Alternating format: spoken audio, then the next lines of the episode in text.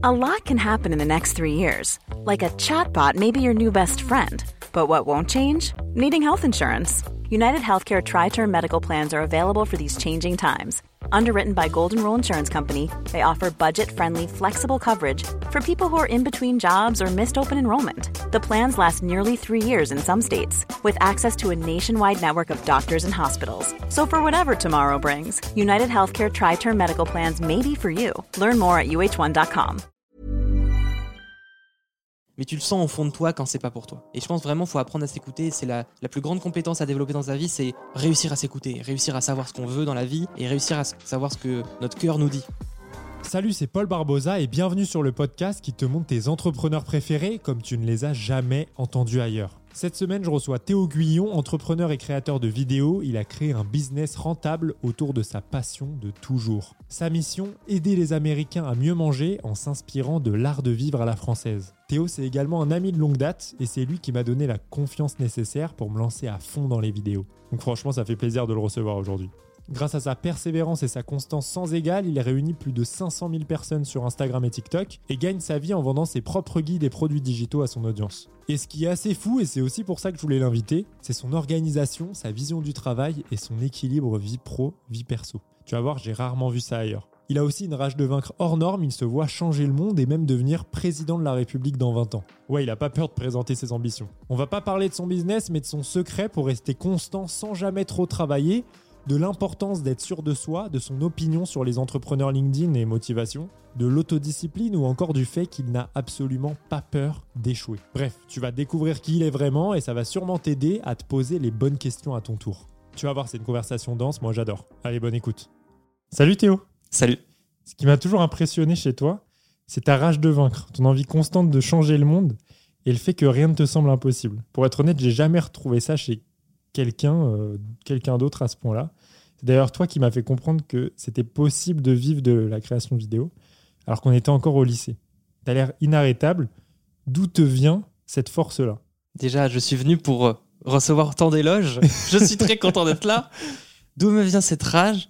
Ça vient d'être né dans une ville de campagne, paumé, avec rien, avec les amis qui vivent à l'autre bout de la ville, du coup on les voit pas souvent à part à l'école, avec l'école où on s'ennuie parce que j'étais plutôt bon élève, mais euh, ça m'intéressait pas trop ce qu'il y avait là-bas. Donc une vie d'ennui. Et quand on s'ennuie et qu'on voit le monde entier et tout ce qu'on peut accomplir et tout ce qui est possible, et voir les exemples d'autres gens qui ont réussi à faire tout ça, pourquoi ne pas aller le chercher? Et je pense que depuis que je suis petit, au moins depuis que j'ai 10, 11 ans, donc vraiment très tôt, je me suis toujours dit, quand je voyais quelqu'un faire quelque chose, pourquoi pas moi? Et je suis très heureux de n'avoir jamais perdu ça. C'est-à-dire que je vais regarder Usain Bolt à la télé et je vais me dire, ouais, je peux courir aussi vite. Alors, je préfère le croire. Mieux vaut, mieux vaut croire, mieux vaut espérer, même si c'est pas possible. Parce que euh, si tu pars déjà défaitiste, c'est déjà foutu. Et ça a fonctionné pour toi, puisque tu as transformé ta passion pour, euh, pour la création vidéo en métier. Euh, Est-ce que c'est juste une façade ou tu crois vraiment que tu peux changer le monde? Je crois vraiment. Je crois, mais je crois vraiment aussi que je peux courir comme Usain Bolt. Donc faut peut-être pas, faut peut-être pas m'écouter sur tout ce que je crois. Non, pour le coup, je, je crois vraiment euh, changer le monde, ça c'est sûr, c'est une évidence. Et euh, j'ai jamais euh, réfléchi à ça comme si c'était dans le futur je le ferais ou si un jour je le fais. Je me suis jamais dit si un jour j'arrive à ça. J'ai toujours dit quand j'arriverai à ça. C'est-à-dire que c'est déjà prévu. Est-ce que j'ai des plans? Peut-être, mais c'est avant tout des, idéaux à, poursuivre. Et j'ai envie de conquérir tellement de choses. J'ai envie de faire plein de trucs, j'ai envie de faire des films, j'ai envie de faire des vidéos, j'ai envie peut-être de m'engager en politique, j'ai envie de lancer des grandes entreprises, j'ai envie de faire plein de choses. Et euh, jamais euh, ça a été... euh, jamais j'ai vraiment douté que j'en étais capable. Je pense que c'est une sorte de mécanisme de défense que j'ai eu quand j'étais plus jeune, où face aux harcèlements, aux critiques, même de ma famille, je me suis dit, ok, soit je tombe et je crois tous les gens qui me disent que, bah, que la vie est dure, que je vais pas y arriver ou que je mérite pas, soit je me, je me convainc que je peux le faire. Mhm. Et à chaque fois que je me suis écouté, j'ai écouté un peu mon intuition et que je me suis dit, non, franchement, je peux le faire. Mais en fait, j'y suis arrivé d'une manière ou d'une autre. Et du coup, j'ai eu toutes ces preuves un peu au, au fil de ma vie. Bon, je parle comme si j'avais euh, 200 ans. j'ai pas 200 ans. Tu as 23 ans. Oui. J'ai eu 23 ans il y a 7 jours. Très Voilà. jeune encore. du coup. Très jeune, très très jeune. Et j'ai du mal à me rendre compte des fois que je suis très jeune. Du coup, je pense que j'ai eu ce choix un peu à faire quand j'étais plus jeune, quand j'étais ado, de soit j'écoute les autres et euh, ce qu'ils disent en fait me, me fait du mal, que ce soit des critiques, du harcèlement, des choses comme ça, soit je m'écoute moi et on va voir si ça marche. Et j'ai toujours essayé de me protéger moi, c'est-à-dire que j'essayais pas de plaire aux gens quand j'étais au collège, donc je préférais presque être mal habillé, euh, parler à personne, être dans mon coin pour ne pas subir un peu euh, les possibles critiques de trop m'exposer. Ouais. Pourtant, je dis ça en étant un influenceur sur Internet. hein. Ouais. Mais euh, dans la vraie vie, j'étais quelqu'un qui essayait vraiment de me protéger moi, d'être un peu euh, tranquille dans mon coin avec mes amis, de pas me retrouver à devoir un peu euh, me prouver sur la place publique parce que j'avais trop peur de perdre un peu cet ego et cette confiance en moi que j'étais en train de me construire. Et aujourd'hui, à 23 ans, je me dis, mais c'est une des meilleures forces que j'ai, c'est que j'ai pas, je sais que je peux y arriver. C'est un truc où c'est profond, c'est vraiment en moi et ça partira pas et je sais que je peux y arriver. Et je me dis, peu importe ce qui m'arrive, si je garde cette, cette fougue, un peu cette rage, je peux, euh, je peux surmonter tout, je peux atteindre mes rêves, je peux même euh, peut-être euh, résister à des maladies si je tombe gravement malade. Je me dis, je peux quand même le faire et je peux quand même m'en sortir et ça peut me tenir. Si je, je suis jamais tombé en dépression ou j'ai jamais eu de graves maladies, je me dis, peut-être que si ça m'arrive, peut-être que tout ça, ça me donnera la force de pas sombrer encore plus. Et du coup, cette rage, en fait, c'était un mécanisme de défense que j'avais. Et je pense que toute notre vie, c'est des mécanismes de défense qu'on s'est construit un peu euh, au fil du temps. Euh, je sais pas si tu connais les, euh, les, euh, les types d'attachement, par exemple. Non, pas du tout. Euh, il y a une théorie qui dit ça, qu'on a plusieurs types d'attachement et que les gens réagissent dans des relations amicales ou amoureuses de manière différente. T'as des gens qui sont un peu dans le rejet, qui vont pas forcément aimer être tactiles ou dire ce qu'ils ressentent. Ouais. T'as des gens qui vont avoir peur de l'abandon et qui sont hyper accrochés aux gens. Et il y a plusieurs un peu types d'attachement. Et tout ça, tout- toutes les manières qu'on a de- d'interagir avec les gens, c'est des mécanismes de défense qu'on s'est construits quand plus jeune, on a eu bah, des premières attaques. Parce que quand t'es petit, quand t'es euh, dès l'école primaire ou même dès la maternelle, bah il y a plus papa maman qui sont à côté. T'es à l'école, tu vois le vrai monde un peu, euh, même si t'es jeune, Mm. et tu dois te protéger de ça ou sombrer. Et c'est un peu un choix à faire. Toi, ça fait, enfin, ça fait très entretien LinkedIn, mais avec toi, j'étais obligé. Entretien d'embauche pour pour- J'adore. tu te vois où dans 10 ans? Parce que tu parles beaucoup de rêves, d'ambition. Euh, Est-ce que tu as un plan pour les 10 prochaines années où tu te dis, tiens, à 33 ans, j'en serai là Tu vois, genre, je, quand tu me disais 10 ans, je me disais, ouais, euh, 30 ans, non, 33 ans. C'est-à-dire qu'il y a déjà 3 ans qui sont passés de ma vingtaine. J'ai pas l'impression de les avoir vus passer. Et en même temps, il s'est passé beaucoup de choses. Mm. Et je me dis, il y a 10 ans, où est-ce que j'étais Pour essayer de me calculer un peu. Il y a 10 ans, je commençais vraiment les vidéos sur YouTube de manière plus intense. Donc, j'avais lancé ma première chaîne YouTube et je, me commençais à, je commençais à faire des vidéos même un peu toutes les semaines, à 13 ans. C'est fou. Et, euh, et c'était il y a 10 ans, vraiment 10 ans euh, pile. Mm. Presque, euh, pas jour pour jour, mais quasiment. Et il y a 10 ans, genre, il n'y avait rien de tout ce qu'on a aujourd'hui, il n'y avait rien de ce qu'on connaît. Donc c'est très compliqué de planifier ce qu'il y aura dans Ouais, 10 ans, parce que dans c'est 10 clair. ans, qu'est-ce qui nous dit que les IA, qu'est-ce qui nous dit que les réseaux sociaux, tout aura évolué? Qu'est-ce qui nous dit que les médias seront, seront pas différents, ou même que les entreprises sont pas différentes? Mm. Peut-être que dans 10 ans, on sera dans un monde complètement avec des indépendants partout, Mm. que les entreprises aujourd'hui, il y en aura de moins en moins, et que tous, à part des très grosses boîtes, beaucoup seront en indé, à bosser un petit peu chez eux. Peut-être. Déjà, il y a 3 ans, on n'imaginait pas ça, il y a de plus en plus de gens qui font ça. Donc je sais pas comment je pourrais prévoir comment sera le monde, mais moi, en tout cas, dans 10 ans, ce que j'aimerais avoir accompli dans 10 ans, c'est déjà d'avoir vraiment bâti un business prospère, dans le sens où j'aurais vraiment euh, dépassé ce que je suis capable de faire et je serais allé chercher des gens aussi pour m'aider à travailler là-dessus. Un empire, comme tu le dis. Un empire, voilà, voilà, disons-le. J'aurais monté un empire, je contrôlerais le monde entièrement. Non. Non, ça sera dans 20 ans, ça. Non. non, mais dans 10 ans, j'ai vraiment envie d'avoir euh, déjà une, une entreprise qui, qui marche très bien, qui, euh, qui, qui, qui a, qui a le pouvoir de changer les choses. Parce que je pense que là, on est jeune, on est sur les réseaux, on a le pouvoir d'inspirer des gens, Ouais. Euh, mais on n'a pas encore le pouvoir de changer le monde autour de nous. Et j'aimerais dans 10 ans avoir les premiers pas de ce pouvoir ou que ce soit déjà lancé et pouvoir améliorer le, le monde autour de soi ou pouvoir changer les choses si j'ai envie de changer quelque chose. Et dans 20 ans, président? Dans 20, alors dans 20 ans, ça fait 43 ans. C'est un âge présidentiable. Moi, je dis pourquoi pas. Mais la politique, c'est toujours un truc qui m'a intéressé. Ça m'a toujours intéressé depuis que je suis assez jeune. Dès le collège, des gens autour de moi s'étaient mis à parler politique. Et du coup, euh, je me suis dit, bon, bah, peut-être que c'est intéressant, je vais commencer aussi à, à regarder un peu la télé pour en parler. Et même si je trouve que l'actualité vaut mieux pas trop euh, s'y attacher trop longtemps, je pense que la politique, c'est un truc où Il y a une sorte. euh, il y a un peu une sorte de rôle un peu social, un peu comme les empereurs romains de l'époque. Il y a un truc où, quand tu fais partie de ta communauté, quand tu es dans le monde autour de toi et que tu veux être pleinement dans ce monde-là et vraiment appartenir à ton époque, faut forcément avoir à un moment ou à un autre un aspect politique ou un aspect engagé Et venir défendre des valeurs, des idées. Et je pense que c'est comme ça qu'on peut vraiment changer les choses. C'est pas euh, seulement le business ou pas seulement le média, mais c'est aussi par la parole et par la rhétorique et par, euh, par euh, rassembler les gens autour de soi. Et du coup, ça m'intéresse quand même pas mal. On voit, on voit que tu es très ambitieux. En France, j'ai l'impression que l'ambition peut être perçue comme de l'arrogance et est parfois mal vue. C'est ce que je vois autour de moi. Toi, tu, est-ce que tu penses que c'est une erreur, ça? T'as envie que je te tabasse les Français là? T'as envie que- Non, même T'as envie Euh, En France, euh, on, on a peur de réussir. Mais pas qu'en France oui. d'ailleurs, hein, parce que là, moi, c'est ce que je connais, parce que je- j'habite en France, je suis né là. Oui. Mais je pense que c'est aussi le cas dans d'autres pays. Quand on voit une personne ambitieuse, bah, il y, a- il y a des personnes qui se disent Mais attends, elle se prend pour qui? C'est ça. Je pense qu'il y a un... en France et dans d'autres pays, mais en France aussi beaucoup, il y a un peu tout ce- cette illusion un peu de la méritocratie, où quand quelqu'un dit qu'il est ambitieux, bah, les gens autour de lui disent mais pourquoi tu mériterais en fait de réussir? Pourquoi tu mériterais d'être ambitieux? Qu'est-ce que tu as de plus que nous? Mais en fait, c'est pas comme ça qu'on doit réfléchir. Personne mérite. Le mérite, ça n'existe pas. Là, t'as ton TikTok là où je, où je vais tabasser les gens là, tu vois. Là, je pense que sincèrement, le mérite, ça n'existe pas. La méritocratie, c'est une illusion. Parce qu'il y a personne qui mérite d'avoir une chose plus qu'un autre. Il y a des gens qui travaillent dur, mais les boueurs travaillent autant que le PDG en fait.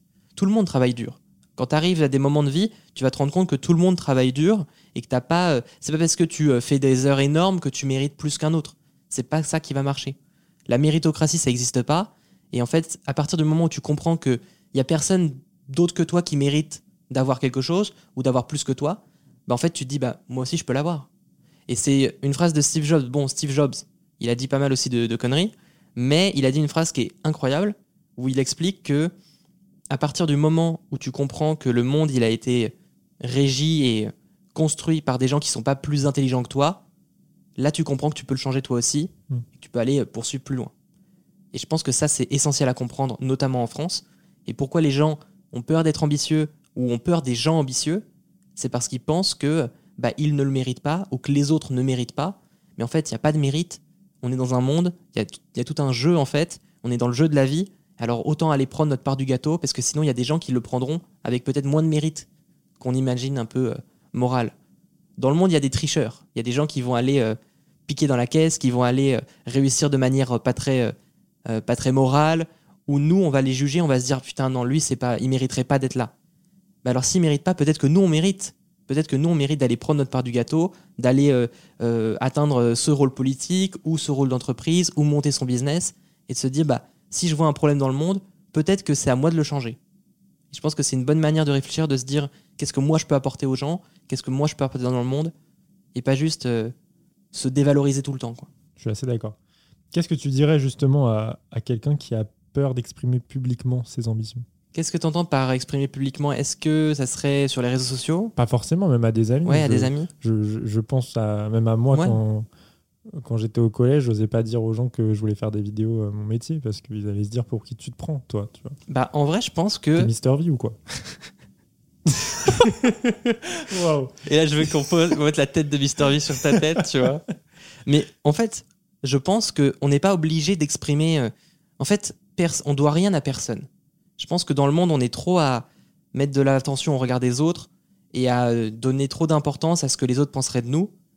Et euh, moi, je l'ai vu ça, j'ai vu ça chez mes parents, j'ai vu ça chez ma mère, où euh, ma mère avait peur que quelqu'un qui vienne à la maison critique euh, l'état du sol, donc elle passait la serpillière trois fois, alors que tout le monde s'en fout. Enfin, des, des choses à la con comme ça. Ouais. Et en fait, la peur un peu du regard des gens, ça peut aller très loin et sur des trucs bien plus profonds, comme au niveau de ses ambitions ou de ses rêves.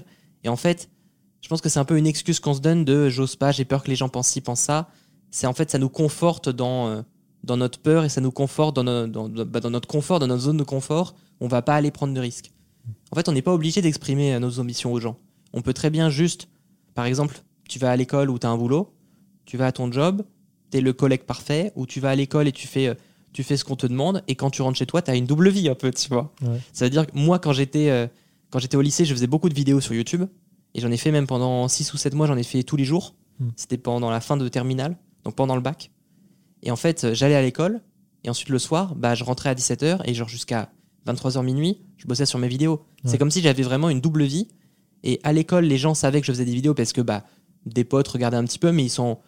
Bah, ça les intéressait pas forcément, c'était pas important, c'était pas grave, j'étais pas là à, les à leur montrer.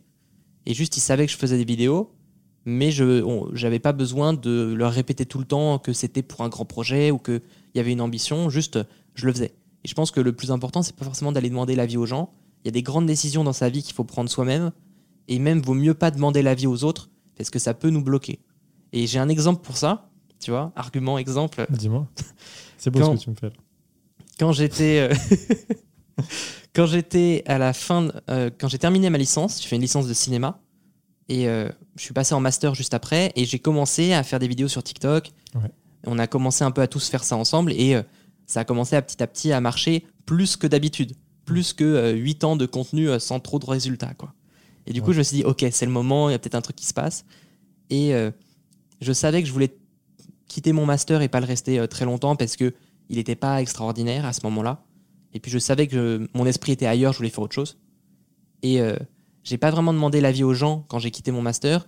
Je disais à ma mère depuis quelques mois, je, je prévois de partir, donc euh, prépare-toi mentalement, je prévois de partir de ce master, je prévois de, quitter le nid un peu, tu vois, de- des études. Et euh, cette décision, je l'ai vraiment prise euh, tout seul. Et je suis parti du master. Je me souviens, je vais raconter un peu ça, c'était en 2022, février 2022. Pendant une semaine, je suis pas trop allé en cours. Bon, voilà, pardon, pardon les professeurs. Mais euh, la semaine d'après, j'ai eu le Covid. La semaine d'après, c'était les vacances. Donc pendant trois semaines, un mois, j'étais plus en cours. Et quand je reviens en cours, c'était juste pour passer un, un examen d'anglais euh, que j'avais euh, loupé euh, avant les vacances et tout. Donc je viens juste le passer parce que j'avais dit au prof que je le passais. Et je viens, je rends ma copie. See you, goodbye, machin. Je suis plus jamais revenu. J'ai dit à personne. Juste, je sentais que je partais, je savais que c'était mon dernier jour, et j'ai juste dit à personne.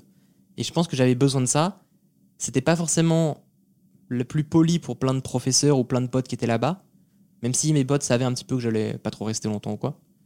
Mais parfois, faut faire les choses pas de la meilleure des façons, mais faut le faire.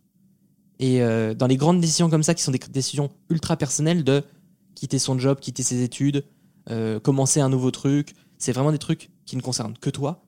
Eh bien, faut le réfléchir soi-même. Il faut, faut pas- forcément demander l'avis aux gens, parce que tout le monde va te dire à côté de jouer modeste, de jouer tranquille, de pas trop prendre de risques. Et euh, si tu demandes notamment à tes proches ou à tes amis, à tes parents, ils vont toujours te donner la manière la plus safe de faire les choses.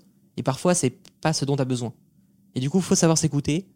Et à chaque fois que moi, je me suis fait confiance, ça a toujours marché. Toujours. Et tous les gens qui le font vous diront que euh, si vous vous écoutez, si vous faites ce que vous pensez vraiment être bon pour vous, vous avez toujours raison, à chaque fois. Pas forcément parler de ses ambitions, mais juste le faire. Ouais, c'est ça. Je pense que tu peux commencer à parler de tes ambitions à partir du moment où tu sentiras que on pourra pas te les enlever. Il faut les protéger. Je pense que c'est très important dans la vie en général de protéger son ego. De, euh, par exemple, pas forcément. Si tu sens que tu as, du mal, euh, confiance en toi, par exemple sur le physique, peut-être, mais pas forcément beaucoup de photos sur euh, les réseaux, parce que tu sais que les commentaires peuvent te faire du mal. Mm. Protège-toi. Protège-toi jusqu'au moment où là, tu pourras te livrer sans problème. Et pour les ambitions, ça se protège comme, comme si c'était un peu un complexe que tu voulais pas trop mettre en avant, ou comme si c'était un projet un peu secret que les gens comprendraient pas. En fait, garde-le pour toi. T'es pas obligé, tu dois rien à personne. Tu peux faire les choses dans ton coin Mm. et attendre que ça marche bien pour ensuite en parler et dire bah regardez, j'ai fait ça. Un autre aspect que j'ai jamais vu chez quelqu'un d'autre, pour être honnête, c'est que tu gères ton business tout seul et que tu publies. C'est juste ça, tu sais. Ouais. et que tu T'es tout publies- seul. T'as pas d'amis en fait.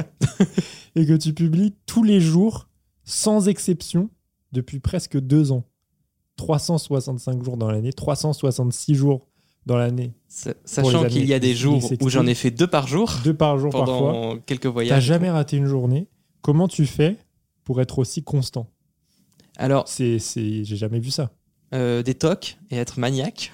non, mais C'est fou. Mais en fait, je pense que je m'habitue très facilement à des. euh, en fait, je m'habitue facilement à des routines.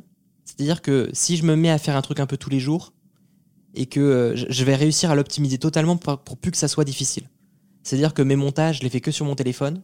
Ça me prend moins d'une heure à chaque fois. Euh, mes tournages, j'en fais plusieurs à l'avance. Maintenant, je me mets à écrire les vidéos pour qu'elles soient bien prêtes, que tout soit facile. Par exemple, hier midi, j'ai tourné quatre vidéos. Hmm. Euh, J'étais à un repas avec une amie et, j'ai filmé une- quatre vidéos. Euh, comme ça, à la fois, j'avais un repas, j'étais dans un endroit cool, il y avait une bonne lumière, j'étais avec une pote et j'ai filmé ça et c'était prêt. J'ai tout optimisé pour que tout soit simple et pas euh, chiant. Et euh, c'est pas compliqué, c'est vraiment pas compliqué de faire des vidéos tous les jours. C'est vraiment un truc. euh, faire des vidéos YouTube tous les jours, c'est ça demande beaucoup de taf, mais faire des vidéos courtes pour euh, Shorts, Reels, TikTok, c'est possible. Mais même au-delà de ça, juste la constance euh, de, tu vois, ça peut être même faire du sport tous les jours. Ouais. Ça, par contre, euh, ouais, Bon, non. ça, voilà, ça, j'y suis pas en encore. Non, mais même le, juste ce truc de constance là, c'est c'est- c'est assez impressionnant. Le secret de la constance, je pense. Tu vois, là, j'adore parce que je commence des phrases comme pour faire un TikTok. tu vois. C'est un podcast, Théo. J'adore, j'adore. Le secret de la constance. Je pense que le secret de la constance, c'est de, euh, c'est de jamais s'arrêter. Ça, ça paraît un peu bizarre dit comme ça. En fait, souvent les gens, ils vont commencer un, un challenge, ils vont commencer un projet, et ensuite ils vont se dire merde, est-ce que c'est ce que je veux faire? Est-ce que je suis sûr de la stratégie que j'ai? Ok, je vais faire une pause quelques semaines et réfléchir à ça. Et moi, j'ai fait ça pendant 8 ans de vidéos sur YouTube. C'est-à-dire que je faisais 6 mois de vidéos ultra intensifs et ensuite 4 ou 5 mois où je faisais en pause et je savais plus quoi faire. Et en fait, je pense que le plus important, c'est de pas s'arrêter, c'est d'être régulier et de réussir à trouver un peu chaque jour un moment où tu te remets en question. Et pas de passer 6 mois la tête dans le guidon et 6 mois où tu es en remise en question, mais d'avoir un petit peu de ça tous les jours. Hmm. Et moi, quand je faisais des vidéos, il y a des mois entiers, ou alors plusieurs mois de suite, où j'étais en train de me dire ouais, peut-être que je dois complètement tout changer dans ce que je fais. Mes vidéos, je suis plus vraiment à fond avec. Je, le fais, je les fais en automatique. Mais euh, c'était pas une excuse. C'est pas parce que je réfléchissais à ma stratégie ou je réfléchissais même à ma vie en général et à où je voulais aller. C'était pas une excuse pour m'arrêter. Et euh, je me souviens d'un truc avec toi où, avant de te mettre vraiment sur ton compte à 100% côté euh, organisation, tout ça, même minimalisme à tes débuts, quand tu avais des contenus qui étaient différents, plus accès divertissement, avait, t'avais eu ce, ce débat-là de est-ce que je fais une pause et je m'arrête et je m'arrête pendant quelques semaines en mode je fais une vraie pause pour réfléchir Ouais. Ou est-ce que bah en fait je remets un peu euh, je remets les bouchées doubles mais je, je mets un peu en automatique le travail et je réfléchis en même temps. Hmm. être actif et dans la réflexion en même temps. Et c'est ce que tu as fait et, et ça a marché. Et peut-être que tu n'aurais pas eu tout ce que tu as là si tu t'étais arrêté et que tu aurais fait des vraies vacances ou des vraies pauses. Et je pense que euh, l'important de la constance c'est que même dans les moments de doute bah en fait tu mets tu- la voiture roule toujours tu vois. C'est comme quand tu es dans une voiture j'ai pas le permis hein. j'ai pas le permis. Mais quand tu es dans une voiture que tu appuies sur l'accélérateur si tu relâches la pédale ça continue à rouler un peu. Et bien c'est comme ça que ça marche. C'est pas parce que tu es en réflexion donc que tu relèves un peu le pied que ta voiture cale et stoppe d'un coup. Mm. et en fait faut, faut voir un peu la création de contenu ou même le business en général. Comme si tu étais une voiture sur une, sur une autoroute des fois tu relâches un peu la pédale parce que tu as besoin de te reposer mais ça roule toujours. Mm. et je pense que c'est le plus important c'est de laisser rouler même quand ton cerveau n'est pas à 100% dessus et que faut trouver peut-être un certain type de contenu qui puisse tourner un peu en automatique. C'est-à-dire quand, quand moi j'étais un peu moins à fond sur mes vidéos, eh bien je faisais des voix off à fond et j'utilisais des plans que j'avais déjà filmés dans l'année. Ouais. Et ça faisait des vidéos qui étaient toujours de bonne qualité pour mes, mon audience, mais moi c'était des vidéos où j'étais moins investi. Et j'ai fait ça pendant quelques temps. Puis maintenant que je suis plus investi, bah, je, me fais, je me filme plus en, en face cam, j'écris plus mes vidéos.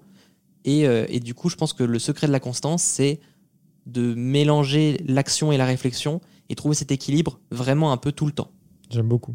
J'aime beaucoup. Surtout que tu es constant et tu travailles que deux heures par jour environ. C'est Alors, enfin environ, c'est-à-dire pour créer une vidéo, ça te met environ une à deux heures et tu t'en postes une par jour. Est-ce que c'est important pour toi de pas trop travailler? Oui, clairement. En fait, faut jamais mettre l'ego dans le, tra- dans le. En fait, faut jamais faire jouer l'ego sur la charge de travail.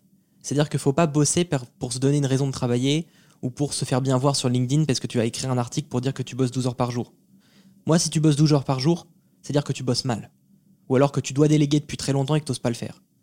Et euh, si je bossais de euh, 5 heures du mat à 23 heures tous les jours, bah, en fait, il y aurait un problème. Ça voudrait dire que tous les efforts que je fais, bah, en fait, ils n'ont pas assez d'effet.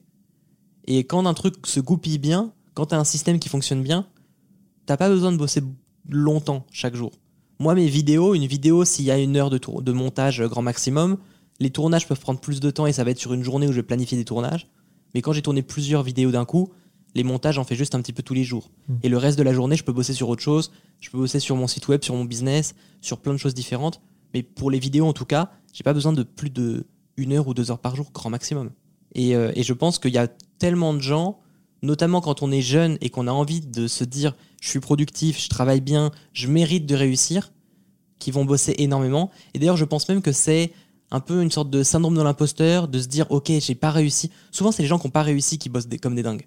Les, euh, les milliardaires, euh, alors oui, Elon Musk travaille 100 heures par jour, mais il, a plein il a plein d'assistants.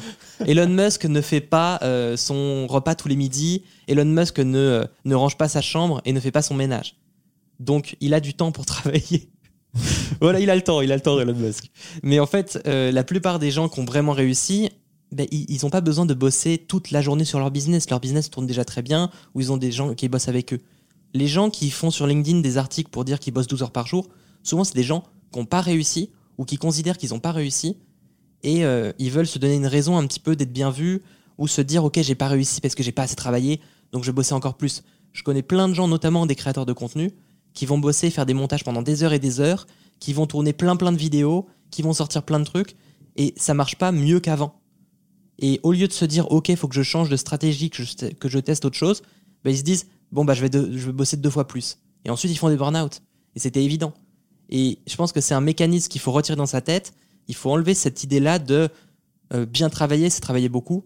Parce que si tu. Parce, que- parce qu'en fait, c'est C'est comme une vanity metrics.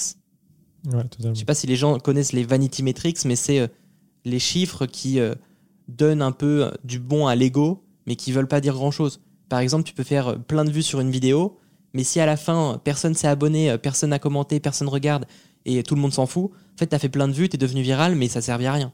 Et du coup, c'était juste une vanity metrics pour ton ego. Et je pense que le temps de travail, c'est une vanity metrics. C'est-à-dire qu'il y a des gens qui bossent comme des dingues en se disant Regardez, je mérite de réussir. En fait, ça veut rien dire de bosser comme un dingue parce qu'il y a des gens qui peuvent faire mieux en une heure. Et je pense que c'est bien d'aller optimiser pour pas se. Encore une fois, être constant. Pour, pour rester constant, il faut pas. Il faut toujours. euh, il faut toujours s'arrêter avant le burn-out, quoi. Il faut jamais aller trop loin. Il faut jamais se brûler les ailes. Tu penses pas que tu pourrais faire plus en travaillant 12 heures par jour? En fait, ça dépend de ce que je veux faire. Euh, je ferai pas des meilleures vidéos en bossant 12 heures par jour. Déjà, je pourrais pas bosser 12 heures par jour sur de la vidéo. C'est- en deux jours, j'en pourrais déjà plus en fait. Parce que par exemple, le montage, c'est quelque chose que je fais, mais je suis pas fan de montage. Mais je me dis, en une heure par jour, je le fais, je maîtrise, donc j'ai peut-être pas forcément besoin de le déléguer. Mais peut-être que plus tard, je le ferai, je le déléguerai. Mais c'est pas encore dans mes plans. Mais euh, bosser 12 heures par jour, ça peut être utile sur des courtes périodes. Moi, je crois vraiment au. J'appelle ça un peu le, le système du stage. Tu vois, tu fais. euh, je- quand je suis allé à la fac, la première année de fac que j'ai fait en fac de cinéma, la première semaine, c'était un stage intensif de direction d'acteur. C'est-à-dire qu'on avait un prof qui était metteur en scène et acteur, et une autre prof qui était réalisatrice, et les deux nous apprenaient à jouer et à filmer, un peu euh, à la va-vite. Et tous les jours, on filmait un mini court-métrage qu'on montrait ensuite devant la classe. Et c'était juste des plans, il n'y avait pas de montage, mais juste on montrait les plans qu'on avait filmés. Et en fait, on n'a jamais appris aussi vite.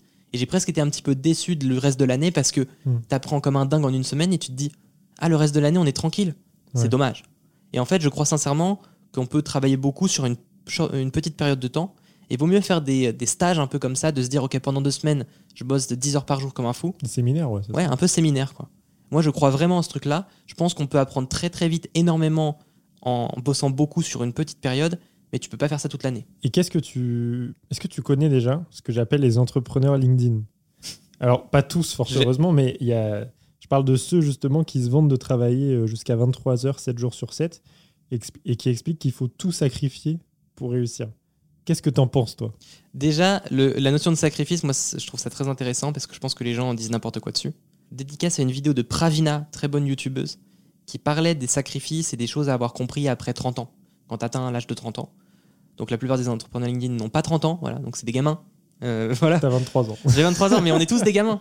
Mais euh, elle disait qu'à 30 ans, il faut avoir compris euh, un truc, les vrais, le vrai sacrifice quand on monte dans les entreprises, dans le monde professionnel, c'est pas travailler beaucoup, c'est pas ne pas aller à la soirée du pote qui euh, va boire des coups et de se dire ouais j'ai fait ce sacrifice, je vais pas à cette soirée, je travaille. Non, après 30 ans, tout le monde travaille dur. Tout le monde travaille dur, tout le monde travaille tard, tout le monde fait ces efforts-là. Donc c'est pas ça les sacrifices. Les vrais sacrifices, ça va être des sacrifices qui sont moraux.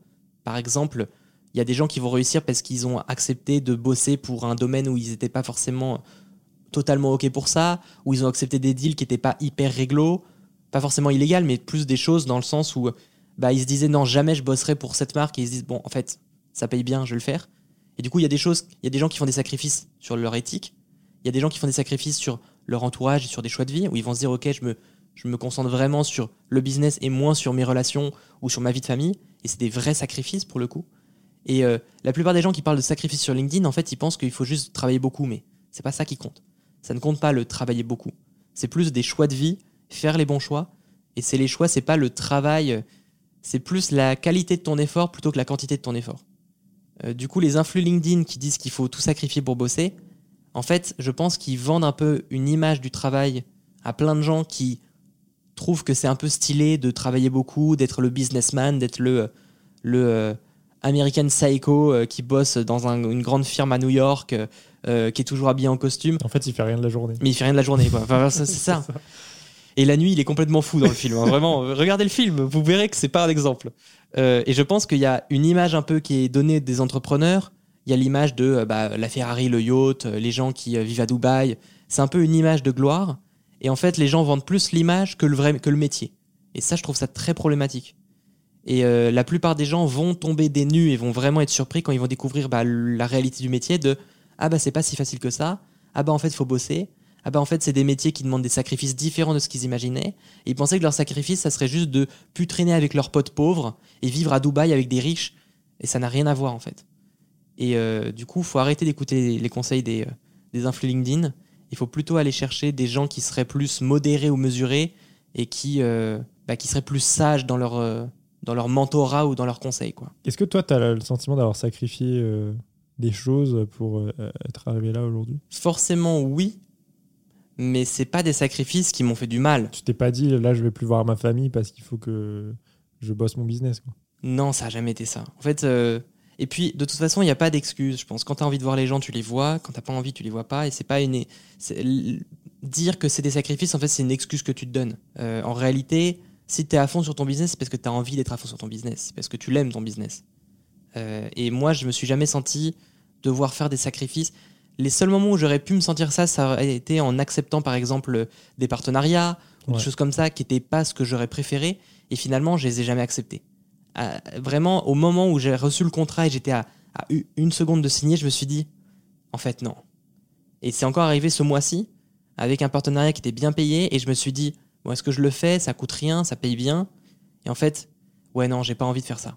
J'ai pas envie de me retrouver sur tel truc, sur tel site, parce que c'était pour être sur un compte TikTok d'une marque et être affiché en publicité. Je me suis dit, j'ai pas envie de vendre mon image. C'est celui dont on avait parlé? Ouais. Ouais. Et j'ai pas envie de vendre mon image, même si c'est pour une marque cool, j'ai pas envie de vendre mon image. Peu importe le prix, si j'ai pas envie, je le fais pas. Et je pense a, euh, c'est un bon, une bonne règle de vie à avoir de, si vraiment t'hésites et que tu te sens mal de le faire, le fais pas. Peut-être que tu devrais pas le faire. Genre sur des trucs qui te, qui te correspondent pas forcément, sur des trucs où tu te dis, je me sens forcé de devoir accepter ce deal, ce contact, ou devoir traîner avec ces gens alors que je les aime pas. Faut pas se forcer en fait. Même si ça prend deux, deux ans de plus à, Ouais. à réussir, entre guillemets, c'est mieux de le faire selon Ouais. tes propres règles. C'est ça, je pense que c'est ça. Je pense qu'on suit un peu ses propres principes, ses propres règles dans la vie. Et euh, euh, il y, aura plein d'opportunités où tu peux un peu euh, bah, tordre tes propres règles. Il faut pas forcément le faire. Ça dépend un petit peu de. Des, des- ça dépend des business de chacun ou de ce que, ch- de ce que chacun fait, quoi. Parce que euh, c'est, on dit tordre des règles, on dirait qu'on parle un peu de choses illégales ou de choses comme ça. C'est pas du tout ça. Mais euh, en fait, il y a un truc viscéral, il y a une sorte d'énergie en soi où tu te dis ah, je veux pas ça, c'est pas pour moi. Mm. Et des fois, ça arrive vraiment euh, à la seconde où tu allais signer, à la seconde où tu allais aller à un certain événement, à la seconde où tu allais faire le truc, où tu te dis mais c'est pas pour moi, ça me ressemble pas. Après, faut pas forcément se dire sur. euh, des fois, c'est une. euh, ce truc-là, c'est un mécanisme de défense, de peur, de se dire Oh non, j'ai pas envie d'aller à l'anniversaire de machin ou à l'événement, j'ai peur de pas connaître les gens. Et en fait, t'y vas et c'était trop cool. Tu peux rendre tout un peu cool sur des trucs qui te. qui concernent pas des choses si importantes que euh, le business ou ton mariage, tu vois. Mm. Mais tu le sens au fond de toi quand c'est pas pour toi. Et je pense vraiment faut apprendre à s'écouter. C'est la, la plus grande compétence à développer dans sa vie, c'est réussir à s'écouter, réussir à savoir ce qu'on veut dans la vie et réussir à savoir ce que notre cœur nous dit. C'est marrant parce que toi, par exemple, tu, tu publies tous les jours, ça fonctionne bien pour toi, tu vis de ta passion, mais tu as zéro discipline. C'est-à-dire que tu peux, tu peux, je te connais, tu peux te coucher à 3 heures parce que tu regardes l'intégrale d'American Pie et te lever à vrai. midi tranquille. C'est vrai, J'ai pas encore fini les deux derniers American Pie. Est-ce que tu penses que l'autodiscipline est importante pour réussir? L'autodiscipline, en fait, ça dépend de ce qu'on appelle autodiscipline. Je pense qu'il y a des actes où ça a des vrais résultats et il faut les garder. Moi, poster tous les jours, c'est une bonne chose. Même si en 2024, je compte poster moins sur Insta, poster que des, des bangers, quoi. Mm. Et je vais envie de me mettre à poster un peu plus sur TikTok des vidéos spontanées. Donc je travaillerai toujours tous les jours, mais je posterai un peu en différé, un peu différemment. Mais être constant sur son business, ça, c'est vraiment une autodiscipline à avoir.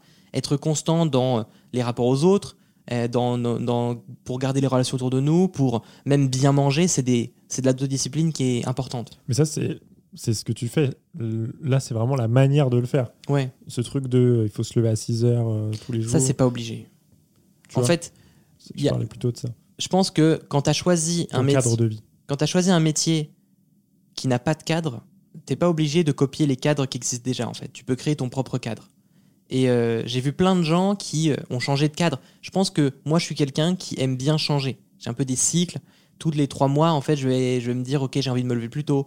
Puis les trois mois d'après, je vais traîner plus tard le soir et travailler le soir. Puis les trois mois d'après, je vais euh, beaucoup voir des amis. Et en hiver, je vais hiberner. En fait, Mm. je pense que la, la beauté de la vie, c'est dans la diversité. Jamais personne pourra tenir une seule et unique routine toute la journée. Et je pense que c'est un petit peu un, un, un fantasme de, de gens un peu maniaques ou de gens qui aiment bien l'autodiscipline de se dire j'essaie d'imaginer genre la routine parfaite euh, qui pourrait être gardée tout au long de sa vie. En fait, c'est pas important. Ça sert à rien d'avoir euh, le même jour toute la journée, de vivre la même journée. Je pense même que si ton but c'est de vivre le même jour tous les jours, en fait, tu, vas t'ennuyer trop vite. En deux mois, tu ça sera fini, tu vas abandonner. Je pense qu'il faut aller chercher de la diversité. Faut pas avoir peur quand rien ne te demande de te lever tôt. Mais en fait, peut-être te lève pas tôt. Euh, si il y a un bonheur que j'ai moi de me dire il est minuit et demi, allez, je vais regarder un film. Quand j'étais à l'école, je pouvais pas me dire ça. Quand j'étais chez mes parents, je pouvais pas me dire ça parce que tout le monde dormait, j'allais pas mettre du bruit. Euh, je suis chez moi, je suis seul, j'ai cette liberté, faut que j'en profite. Tu vois. T'as pas d'horaire, tu l'as choisi. C'est ça. euh, C'est comme Brian, euh, notre ami Brian, qui nous dit euh, T'as choisi la vie d'artiste. Quand t'as choisi la vie d'artiste, quand t'as choisi une vie où t'as pas d'horaire précis, profites-en. On ne fait pas ces métiers-là qui sont des métiers indépendants. En fait, on n'a pas fait tous ces choix de vie. Même toi, en- tous les deux, depuis qu'on est petit, depuis qu'on est ado, on a fait des choix de. On, on- on bosse comme on veut, on n'a pas de patron, on gère nos finances nous-mêmes, on gère nos contrats nous-mêmes, on gère tout ce qu'il y a autour de nous par nous-mêmes, on fait nos propres choix si malgré tout ça, on est obligé de suivre des règles parce que la société nous dit qu'il faut se lever tôt, ben en fait, on n'a rien compris. Et du coup, faut pas suivre des règles parce que la société nous a dit ou parce qu'elles ont été écrites quelque part, euh, sauf si c'est dans la loi. Voilà. non, mais faut des règles de vie comme ça qui nous obligent. Y a, et euh, ça va rien faire à votre business et même ça peut être un peu dangereux pour ton business de te dire merde, si je suis pas levé à 6 heures, je suis foutu. Imagine, tu te dis je dois me lever à 6 heures pour être productif, là tu te lèves à 9h30, merde, j'ai j'ai loupé ma journée et tu fais rien de la journée. En fait, des fois, la journée, t'as rien fait et c'est peut-être à 22h, entre 22h et minuit, que tu vas faire toutes tes tâches et tu vas dire putain, je suis content de l'avoir fait. Et ça, c'est Ali Abdal, qui est un très bon youtubeur britannique, qui avait dit ça. Il disait des fois, le self-care, c'est de travailler. Alors, faut pas non plus se pousser trop à la tâche pour rien, mais il disait que des fois, t'as passé une mauvaise journée, t'as rien fait de la journée, tu te sens pas productif, bah en fait, donne-toi juste un petit peu, un petit coup de, un petit coup de pied, quoi, et tu te dis, bon, allez, je me donne deux heures et je fais ce que je voulais faire, et en fait, tu vas super bien bosser, tu vas être hyper focus, tu vas te dire, ah, je suis content, et tu vas t'endormir en étant heureux, quoi, et en étant fier de toi. Et euh, aucune journée n'est gâchée, même s'il est euh, minuit et demi euh, et que t'es fatigué, des fois, bah, tu te dis, ok, je me donne 30 minutes, je boucle au moins ça, et je suis content, j'ai fait un peu de mon travail que je voulais. Il faut pas se tuer à la tâche, à vouloir se donner des rythmes qui sont pas faits pour nous. On parle aussi des. J'ai déjà entendu parler des chronotypes, qui sont les types de sommeil. Ouais, ouais, totalement. Et euh, moi, je suis quelqu'un qui. euh, je me lève le matin, je, suis, je sors d'un coma. Voilà. oui, ouais. Et à 22h, je suis super productif. Mm. Et j'ai plein d'énergie. Et je peux me coucher tard sans problème. Et je pense que moi, mon chronotype, c'est que je vais être plus productif l'après-midi et en fin de journée que en tôt dans la matinée. Et du coup, en fait, même si je me levais à 6h, je ferais rien à 6h. Et euh, je me suis vite rendu compte de ça. De, quand j'essayais de me lever tôt, mais en fait, j'avais pas de rendez-vous le matin. Quand je devais faire des tournages, par exemple, dans, des restaurants, en fait, c'était à midi. Donc j'avais le temps. Mm. Et euh, personne n'était au- levé tôt ou tout le monde était occupé. Donc j'avais personne à rencontrer le matin. Et du coup, je me levais, je prenais un petit déj, je me disais, bon, bah, je fais quoi? J'ai toute la journée, euh, si je faisais tout ce que j'avais à faire le matin, j'aurais rien à faire l'après-midi, quoi. Du coup, je préfère étaler ça dans la journée. Et si j'avais vraiment un conseil à donner, c'est euh, trouver votre rythme de vie. Vous posez pas de questions sur ce que les autres font. Euh, c'est bien, c'est intéressant de voir un petit peu les routines des autres, mais la vôtre, elle est à vous. Elle marche selon votre génétique, elle marche selon ce que vous aimez, elle marche selon euh, votre rythme de sommeil et ce que vous voulez faire aussi selon votre métier. Et tout le monde n'est pas obligé d'avoir la même routine que vous. Mm. Et vous n'êtes pas obligé d'avoir la routine des autres. T'as abandonné beaucoup de projets. Mm. Super, merci. J'adore la Merci. Paul. J'adore cette transition. J'aime bien faire des transitions euh, sèches comme ça. J'adore. J'aime beaucoup ça. T'as abandonné beaucoup de projets, Paul et Théo, la chaîne. YouTube Divertissement en duo avec moi. Chromie. Pourquoi tous les projets étaient avec toi Mise en relation entre professionnels de l'audiovisuel. Ton livre et le prix Goncourt, Take Out, c'est Ah, l'agence créative pour les restaurants. Friand, les snacks Voilà. français, et j'en passe plein d'autres, et des meilleurs. Souvent, t'arrêtes juste quelques semaines après le lancement ou après avoir Mm. commencé. J'ai essayé de réfléchir là-dessus, je me suis posé, j'ai regardé le plafond comme ça. Est-ce que c'est pas par peur de te consacrer à 100% sur un projet et de l'échouer Mm. que tu les lâches comme ça euh, petit à petit? Bah, en fait, à chaque fois que je lançais ces projets, je me consacrais à 100% un petit peu au début. Enfin, je me, je consacrais ça. à 100%. Et ensuite, je faisais face un peu à un premier mur de me dire merde, c'est plus dur que ce que je croyais. Est-ce que j'ai envie d'aller gravir cette montagne-là? Et souvent, c'était pas ça que je voulais faire.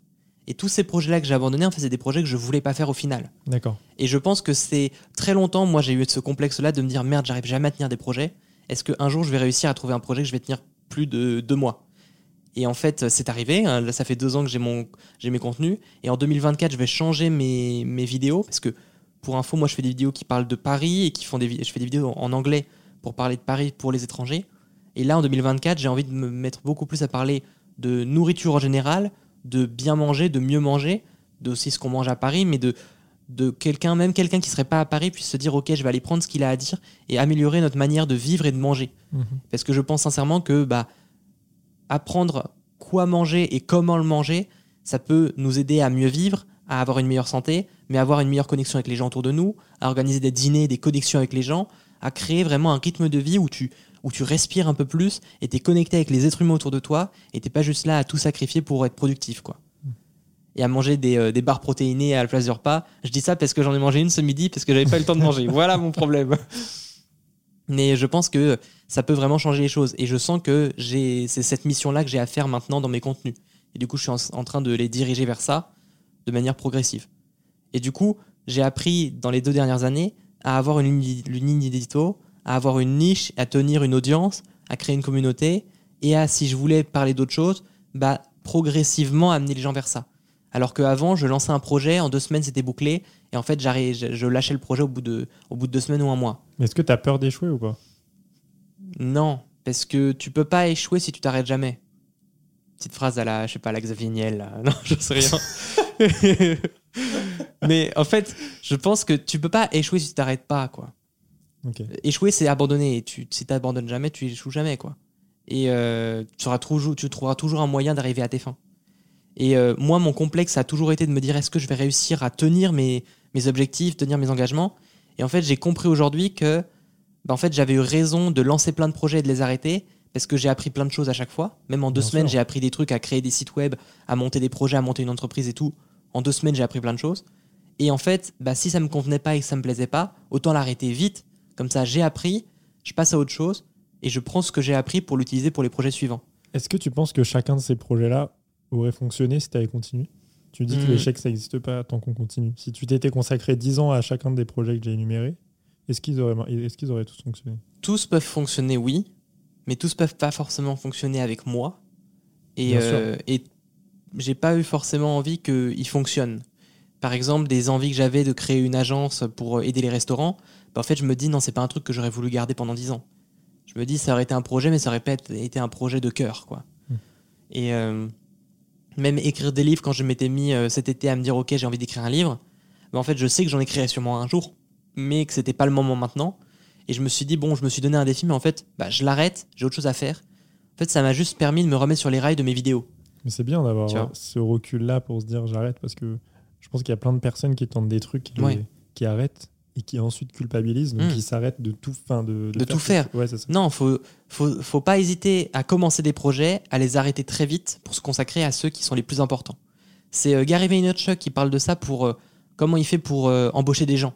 Il dit il les embauche très vite, mais il les vire aussi très vite. Ça veut dire que si en quelques semaines il voit que la personne, bah, ça lui plaît pas, qu'elle est pas là pour être vraiment connectée à l'entreprise, il dit va ailleurs, on... c'est pas grave, tu vois. Ouais. Et il donne les chances, il teste et ensuite il, il, enlève un projet ou une idée ou euh, des personnes qui travaillent avec lui en leur disant bah en fait euh, ça marche pas, c'est pas grave, bah, tu trouveras bien autre chose. Et je pense que ça c'est ce qu'il faut faire dans la vie en général, c'est faut pas hésiter à démarrer plein de trucs, à se lancer, à se dire ok est-ce que j'aime, est-ce que j'aime pas, et ensuite te dire bon bah si au final tu sens que c'est pas ton truc, lâche-le, c'est pas grave. Faut vraiment notre réussite elle est aussi jouée sur les projets qu'on arrête. C'est-à-dire qu'on pourra pas tout faire en même temps. Et je connais des gens qui, ça fait 5 ans, qui se disent Ouais, je vais monter ça, je vais faire ci, je vais faire ça. Et en fait, c'est juste, ils parlent, ils font rien. Vaut mieux faire plein de choses, retirer le 99% de ces choses-là pour n'en faire qu'un pour cent à 100%, quoi. Et euh, pour rester focus sur qu'un seul truc, mais avoir utilisé un petit peu tous ces moments et tous ces projets avant pour apprendre des choses. Et euh, moi, j'ai eu cette, euh, cette année-là, j'ai eu ce projet-là de cet été, je voulais écrire un roman. Je me suis dit, ok, je me donne trois mois pour le faire. Je savais que je pouvais le faire en trois mois. Parce que j'avais déjà écrit un, un roman vite fait quand j'étais au lycée. Euh, En trois semaines, je m'étais donné un truc à fond. Ouais. Et j'avais vu que je pouvais écrire beaucoup. Et donc, je me suis dit, ok, c'est possible. Mais euh, ce qui m'a fait arrêter, c'est que j'avais, je m'étais lancé ce projet-là avec des vidéos à côté en français, donc un autre compte, parce que mon compte en anglais m'ennuyait. Ouais. Et en me relançant sur des nouvelles vidéos en français, bah, j'ai retrouvé l'énergie pour aller sur mon compte en anglais. Donc en fait, euh, tout se relie Oui, finalement. tout se relie. En fait, il faut pas hésiter à ne pas lâcher les projets qui sont un peu long terme et de se dire, ok, je fais juste, euh, comme on disait, la constance de, je passe en mode autopilote, ça roule toujours, mais je suis pas à 100%. Ouais. Tester un nouveau truc, voir si ça nous plaît ou pas. Et si au final ça nous plaît pas tant que ça, bah tant mieux, c'est pas grave, t'arrêtes ce projet, ça t'a donné l'énergie pour relancer le projet principal. Il faut pas hésiter d'avoir des side business et des side projects. Et euh, beaucoup de gens essayent trop d'optimiser des trucs de vie qui sont pas optimisables. Notre vie, elle est faite pour avoir plein de projets, notre vie, elle est faite pour avoir plein de métiers différents, pour avoir euh, plein de routines différentes, pour avoir plein de rencontres. Il faut pas forcément chercher le meilleur de chacun, parce qu'on peut pas tout optimiser, et qu'on va juste euh, se fatiguer à ça, et vite s'ennuyer si on n'a qu'une seule chose à chaque fois. T'as pas peur d'échouer? Hmm. T'as pas peur de douter? C'est quoi ta plus grande peur du coup? Ma plus grande peur, les influenceurs LinkedIn, non. non, ma plus grande peur, il y a un truc où je suis quand même très, j'ai toujours été très stressé, très nerveux. J'ai une peur quand même de passer à côté de ma vie. J'ai une peur d'être oublié. J'ai une peur de pas marquer le monde. C'est pour ça que même à 23 ans, j'essaie d'avoir des grandes ambitions, des choses comme ça, et j'ai envie de faire plein de choses parce que je pense que j'ai peur de passer ma vie et de me dire merde, j'ai pas donné à 100%. J'ai peur de passer à côté de ma vie. Je pense que c'est ça la plus grande peur. Et ça peut passer à la fois de peur de tomber malade, euh, j'ai des peurs de, de- des microbes, euh, germaphobes et tout, je me lave les mains tout le temps. Je pense que ça joue aussi sur, ce truc-là de j'ai pas le contrôle là-dessus, j'ai peur que quelque chose m'arrive que j'ai pas prévu et que ça vienne tout capoter. Et je pense que j'ai peur de ça, de perdre le contrôle un peu d'une certaine façon. Et de passer à côté de ma vie ou de plus être capable de- d'atteindre les objectifs que je veux. Alors même que je sais au fond de moi que peu importe ce qui m'arrive, je saurais rebondir. Mais même avec cette peur, j'ai toujours peur de passer à côté.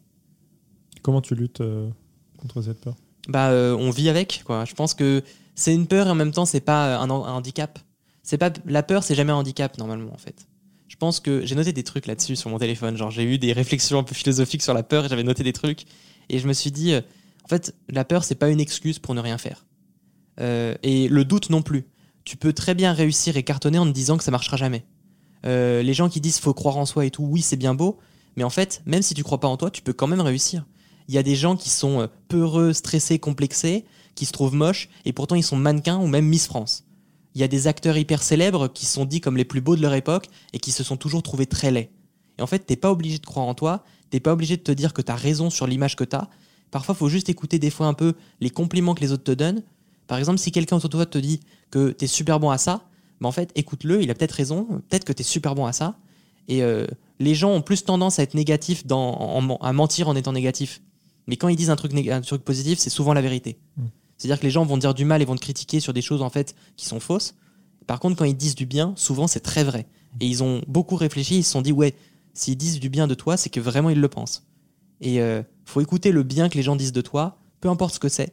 Euh, même si t'étais un cancre à l'école et que tout le monde disait que tu vas pas réussir, si t'as ta daronne qui te dit que t'es gentil, eh bien tu dis ok je vais être le mec le plus gentil du monde et je vais continuer à aller là-dedans, tu vois.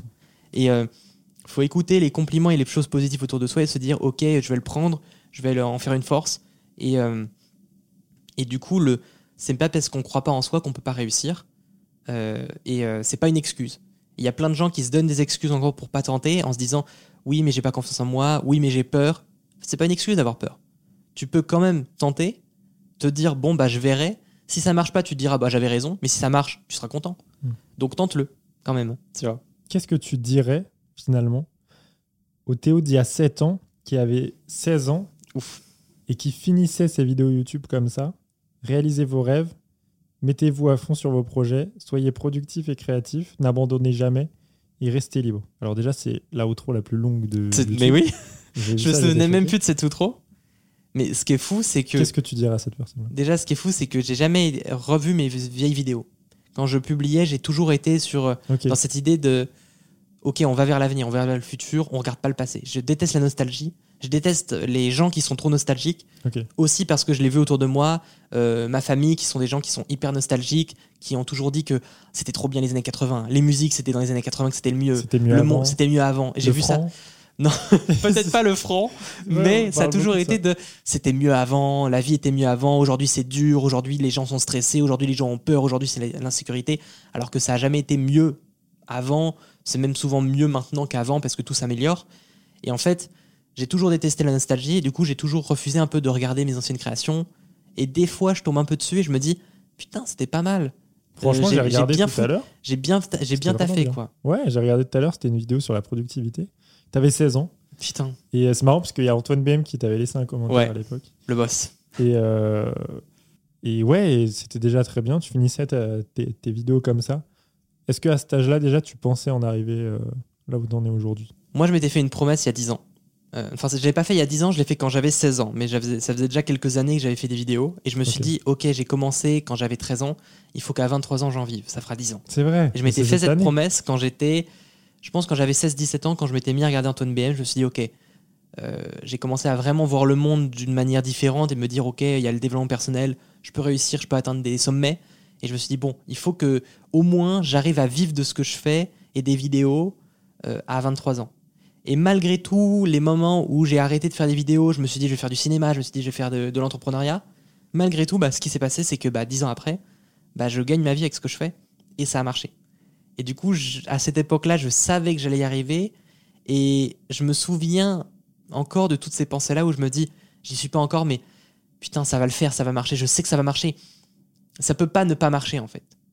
Genre, je lâche pas. Et, et c'est très étrange comme situation de te dire, j'y suis pas, je, je crois que je vais y être, mais tu es pas encore. Et tu dois juste continuer à y croire et pas lâcher. Il y a plein de gens qui lâchent et euh, je les comprends parce que ça, c'est dur en fait de, de, pas lâcher l'affaire quand ça marche pas au début. Mais en fait, quand tu as ce truc en toi, ce feu sacré, tu te dis, je sais que ça va le faire, ça doit le faire, ça doit réussir, ça, ça, ça réussira, il n'y a pas d'autre option. Bah, tu finis par y arriver parce que tu rien lâché. Merci, Théo. Merci beaucoup à toi. C'était excellent. Moi, j'adore parler. J'ai adoré, en tout cas, euh, t'écouter. Et je suis sûr que ça va aider plein de personnes. Bah, merci beaucoup. À très vite. À très vite. Merci d'avoir écouté jusqu'au bout. Si ça t'a plu, n'hésite pas à laisser un avis sur Apple Podcast ou Spotify, ça m'aide beaucoup. Si ça t'intéresse, j'ai une newsletter dans laquelle je t'envoie un conseil chaque jeudi matin pour apprendre à mieux travailler. Le lien est dans la description du podcast. Merci encore à Théo d'être venu. Quel moment Moi, j'ai adoré. J'espère que toi aussi. Je te souhaite une excellente semaine, une bonne année 2024. J'ai pas eu l'occasion de le dire. Et à lundi prochain.